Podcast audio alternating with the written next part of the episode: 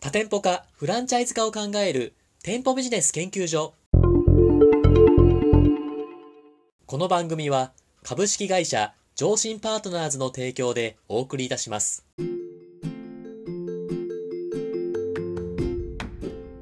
こんにちは。パーソナリティの田村陽太です。配信第121回目となりました。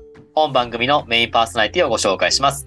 店舗ビジネス専門コンサルタントの高木優さんです。よろしくお願いします。よろしくお願いします。はい、高木さん。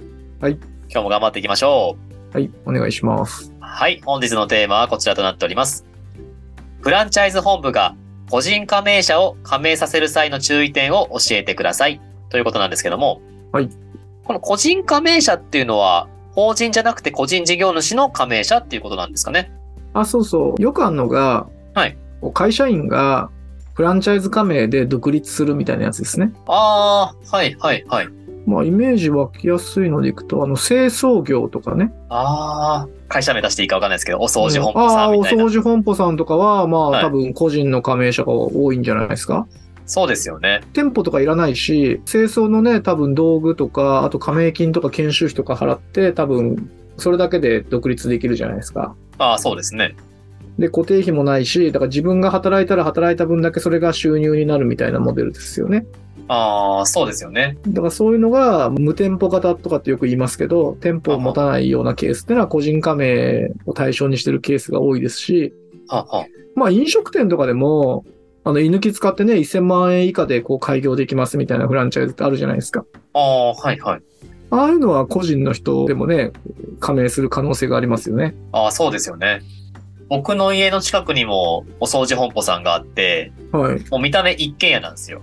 はい。一軒家なんですけど、1階の、まあ、車庫、車庫のところに看板出して、うんお掃除本舗さんって感じでやってるとこがあるので、まあ、多分個人でやってるのかなっていうふうに見ながら、はい、見てました。まあ、フランチャイズで、こう、個人を対象にしてるものって結構多いんですよ。おお、そうなんですね。今の時代って、こうずーっとね、会社に雇われて働いていくもんだみたいなものじゃなくなってきてるじゃないですか。ああ、そうですね。自分でね、独立するみたいな選択肢も、まあ、普通にね、身近なものにあるし、はい。でも、とはいえね、自分で独立するって大変じゃないですか。まあ、そうですね。だからフランチャイズ本部のノウハウを活用して独立するっていうのは、まあまあ有効な選択肢ですよね。ああ、そうですね。ありがとうございます。さあ、個人加盟者を加盟させる際のポイントということなんですけども、よろしくお願いします。いくつかあると思うんですけど、まあ、法人が加盟するときっていうのと、こう個人の方が加盟するときで、やっぱすごく違うのってうん、法人の人は、基本的にこう事業をやってきた、こう実績とか経験があるわけじゃないですか。ああ、そうです。その中で事業多角化の一環とかでフランチャイズ選んできますよね。だから母体がちゃんとしっかりしてるし、まあ経験もあるからね、こう加盟後のこう経営も適切に行ってくれる期待がありますよね。ああ、その FC 本部としてもやっぱ任せるには、法人の方ってすごい期待はできますもんね。だから個人の人って、まあ今までこう会社とかで働いてて、フランチャイズで独立しようみたいな人なわけですよ。だから経験も少ないし、そもそも収入もね、それしかないわけですよね。こう、加盟したフランチャイズ事業しかないケースが、まあほとんどなわけじゃないですか。ああ、そうですね。だから経営の基盤的にも脆弱ですよね。はあ、はあはだからそういったところから、まあいくつかこう注意しなきゃいけないポイントがあるんですよ。あ、はい、お願いします。で、僕がね、その、個人を加盟させる、フランチャイズ本部だったとするんであれば、はい、はい。まずこう、一番大切にするのは、創業動機は知りたいですよね。おお、それはなぜでしょうか。だから、フランチャイズ加盟で創業するわけじゃないですか。はい、はい。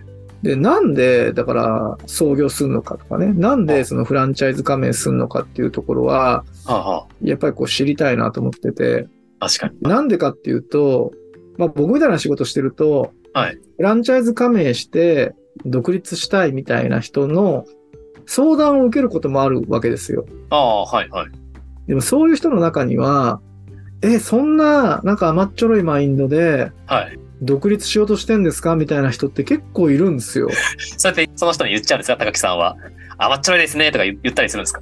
まあそんな直接的な言い方はしないけど、まあでも遠回しにはやっぱり言いますよ。ああ、なるほど、なるほど。それはそうです。例えばね、サラリーマン生活がはい。こうもう嫌だと。はい。で、なんかもう自分でやりたいと思って、はいだけどこう自分じゃ何もね、一からできないから、じゃあフランチャイズだって言ってきたんですみたいなね。ああ。もう危ないでしょうちじゃなくてもいいですもんね。他の FC でどうぞって感じになりますもんね。他の FC でもいいし、いや、創業するってね、そもそもそのフランチャイズ加盟ってあるにしろ、はい。大変だよって。はいはい。会社員やってた方が絶対楽だかんね、みたいな 話あるわけじゃないですいか。やいや、そうですね。分かってないですね、現実をね。そう、だからそれは、やっぱ危ないっすよねあ。あ。はだから現状が嫌だから、い。フランチャイズ加盟しますみたいなね。あとは、まあ、なんとなく、なんとなくやりたいと思ったみたいなのとかね。はいは危ないでしょい。 そうですね。人の雇用より危ないですよね。普通に独立させちゃったら、その人の路頭に迷わせるかもしれないしね。そうそう。なんか、やっぱりこう、フランチャイズ加盟とはいえ、創業なわけじゃないですか。そうですね。だから、なんかね、そこに強い思いがないと、僕は続かないと思うんですよ。ああ、はい。だから、やっぱり確固たる創業動機持ってるかどうかですよね。おーだ。から、二つですよね。まず、なんで辞めんの独立すんのって話と、はいはい。なんでうちなのって話なわけじゃないですか。そうですね。これはもう、個人であればあるほど、やっぱ明確にしてほしいですよね。ああ。法人でも明確にしてほしいんですけど、ほうほまあ法人はね、ある種、こう事業やってるから、こう収益性っていう観点とかね、もしくはこう既存事業との相乗効果っていう観点でこう選んだとか、まあビジネス的な側面で選んだりとか、まあいろいろあるんだと思うんですよ。う。はいはい。でも個人はだからね、今が嫌だからとか、法人加盟じゃありえないじゃないですか。ああ、そうですね。そう、だからそこはちゃんと確認した方がいいと思いますよってことですかね。おーじゃあ加盟者面談の時にはそこら辺も詳しく創業動機を聞くということは大事ですね。一番最初にだから聞いて、もはいうこの人は危ないと思ったらもうやめた方がいいですよ、加盟させるの。ああ、ありがとうございます。二つ目は何かありますでしょうかで、二つ目は、はいやっぱりね、家族の意向は聞いときたいですよね。おー、家族というと、奥様とか、配偶者の方とかですかそうそうそう。まあ特に奥さんとか旦那さんがいるケースは、田村さんもね、わかると思うんですけど、はいはい。実際創業して悩みとかいっぱいあるでしょと。はい。辛いことってあるじゃないですか。ありますね。で、基本的に外出たら、もうなんかしんどいことたくさんあって、だけどそれにこう自己責任で乗り越えていくっていうのが創業者なわけじゃないですか。もうそれがデフォルトですもんね。そうそうそう。だから基本もう大変なわけですよ、外出たら。はい。で、こう帰ってきてさ、家に帰ってきたら、はい。やっぱり休みたいじゃないですか。まあそうですね。で、そこでなんかさ、こう、いや、事業がうまくいかなくて困ってんだよねとか、ちょっと悩んでんだよねとか言ってこう相談とかしたらさ、はい。だから言ったじゃないとか言ってこう詰められたりし たら、 もうさ、追い詰められるでしょうよと。なんか敵が二人いますね。内部にも外部にも。これね、あの、創業相談とかしてて、はあいる。時気づいたんですけど、創業者が途中でこう心が病んできたりすることって結構あるわけですよ。はあ、はで、そのパターンはね、大体これなの。あ。あ、そうなんですね。事業がうまくいかない。でもそんなことはよくあることじゃないですか。まあそうですね。だからうまくいくまで頑張るわけですよね。しかないじゃないですか。だけどその頑張る心を砕く、はい要は家庭とかはいがあるわけですよ。あで、外行ってもしんどいのに、家帰ってきてもしんどかったら、もう頑張れないでしょ、と。あ。 そうですね。だから、あの奥さんとかね、こう旦那さんが反対してるみたいな、これはね、やめた方がいいと思いますよね。加盟する前にはしっかりとパートナーの方と喋ると。こんちなゃことんとやお話しして、少なくとも納得した上で、やっぱやんないと、私はやんない方がいいと思う、みたいな状況で、でもそれをね、押し切って加盟とかっていうのは、絶対、あの、加盟する側もしない方がいいと思うし、ああ、はあ、は加盟させる側もやめた方が僕はいいと思いますけどね。あ。それは加盟者面談の時に、ちゃんとパートナーさんとかも了承もらってますかっていうのを聞く感じで確認するみたいな感じですかあ、だから個人はね、絶対聞いた方がいいですよ。だからまあ結婚してるかどうかとかね。おー。まあ、親とかまでは、はいあの、いいと思うんですけど、少なくとも結婚してるとか子供がいるとかだったら、やっぱそこは確認して、相手のね、反応とか。で、なんなら、やっぱりその、ね、夫婦だったら、多分両方とも会って話した方がいいと思いますよ。ああ、そう、じゃあ加盟者面談に両方とも呼んでくるってことですね。そうそう、だって、これからね、一回加盟しちゃったら、もう何年っていう単位でさ、こう、人生を預けるわけじゃないですか。そうです本当ね。に相手はね。はいはい。ね、本部もその人生を背負うわけだから、それはね、別にあ全然あっても違和感ないですよね。これからね、パートナーとして共に事業を取り組んでいくわけだから、いやぜひね、その奥様とか旦那さんにもご挨拶させていただきたいって言ったら、自然ですよね。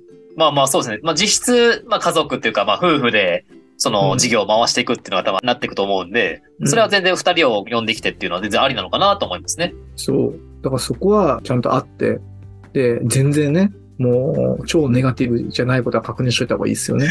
そうですね。ありがとうございます。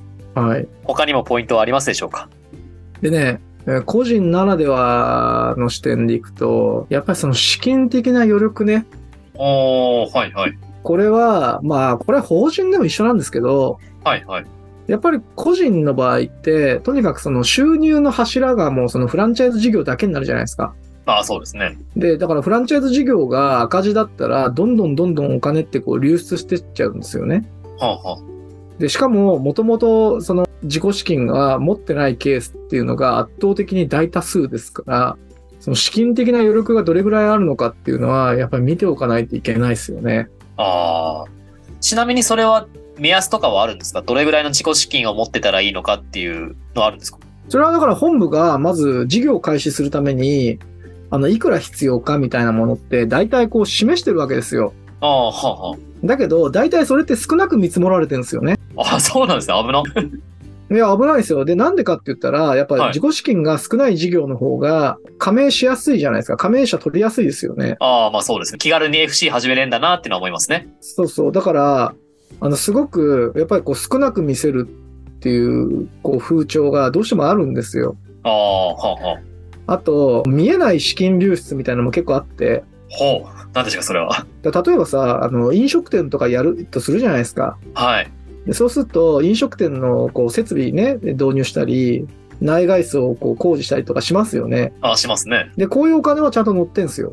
ほう。だけど、例えば、あの飲食店工事するのに1ヶ月間とかかかるとするじゃないですか。ああ、はい、はい。で、そうすると、その1ヶ月間の家賃とかが発生したりするわけですよ。だけど、そういうのが見積もられてないとかね、ああ、はあはあ。あるんですよ。ええええええ。 でもこれはやっぱ本部側も主張があって、例えばそういうのはこうね、交渉で、え最初のこう1ヶ月間とかは、あの家賃をね、タダにしてもらうとか、はい。そういうことによって、だからそこはかかんないように、まあできるんですよね、現実的に。おー。だからかかるかどうかわかんないものって、だからかかんない、載せてなかったりするんですよ。ああ、なるほど。はい、はい。でも、こと個人に対してそういうことしてしまうと、いや、あんまりかかんないと思ってたのに、え、こんなにかかんのみたいなことが起きちゃったら、あはい一気に資金ショートの可能性出てくるじゃないですか。ああ、そうですね。だから、個人を加盟対象にする場合には、やっぱり実際こう開業するにあたって、本当にいくらかかるのかっていうのは、開業までにね、はあ、はちゃんとこうシミュレーションして出してあげなきゃいけないし、あ。はあ、はその後もですよね。まあ今で言ったら、もう運転資金はもう6ヶ月分とか持ってた方がいいですよ、みたいな。あ。6ヶ月分。はい、はい、はい。だから仮に収入がゼロでも6ヶ月間は持つよ、みたいな。ああ。これがだから3ヶ月分とかだと、まあほんとギリギリですよね。ああ、そうですね。怖くないですかそれだけしか資金なかったいら。や、そうですね。それなんか預金口座っていうか、その通帳の写しとかもらったりするんですか加盟者面談の時って。あ、だから個人の時は、はいあの、加盟を相手がしますって言って、加盟申し込みしてくるわけじゃないですか。ああ、はい。だからその時に、その預金の残高証明とか、あの、大手本部は取ってますよ。あ、そうなんですね。うん、でもそれはね、やった方がいいと思いますよ。ああ。それは別に本部を守るためだけじゃなくて、相手の人生も守っていかなきゃいけないわけじゃないですか。ああ、そうですよね。だからそのお金じゃ足りませんよっていう人は、やっぱ加盟させちゃいけないんですよね。ああ、そうですね。だから最低ラインはやっぱり、ね、用意してることを確認した方がいいし、なんならその資金繰りのシミュレーションとかまで本部がやってあげたらいいと思いますけどね。おー、あ、それはいいですね。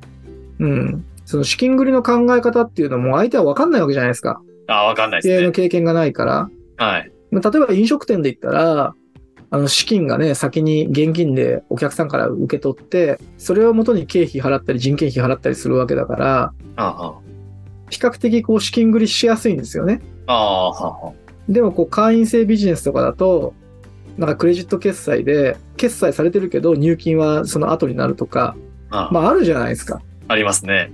だからそういうのに応じて資金繰りの資金のね、えー動き方が変わるので、ああ、はあそれでは計画をちゃんとこう本部とね、独立者が、本部が作ったものをこう確認しながら、あ、これでじゃあいけますねってなったら、それは相手の安心感もあるし、資金ショートするリスクも減るじゃないですか。だかああ、そうですね。らそういったところを意識されるといいんじゃないですかね。ありがとうございます。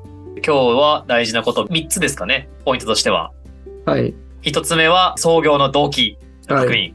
2つ目はパートナーへの確認。はい。 3つ目が、えー自己資金の確認。はい。この3つですか。はい。いや、ありがとうございます。まあ、個人でね、加盟される方もだんだん増えてきていますので、その、まあ、チャンスを逃さないっていう意味でも、この3つってすごい大事だなって聞いて思いました。ありがとうございます。え、本日は、フランチャイズ本部が個人加盟者を加盟させる際の注意点について教えていただきました。ありがとうございました。ありがとうございました。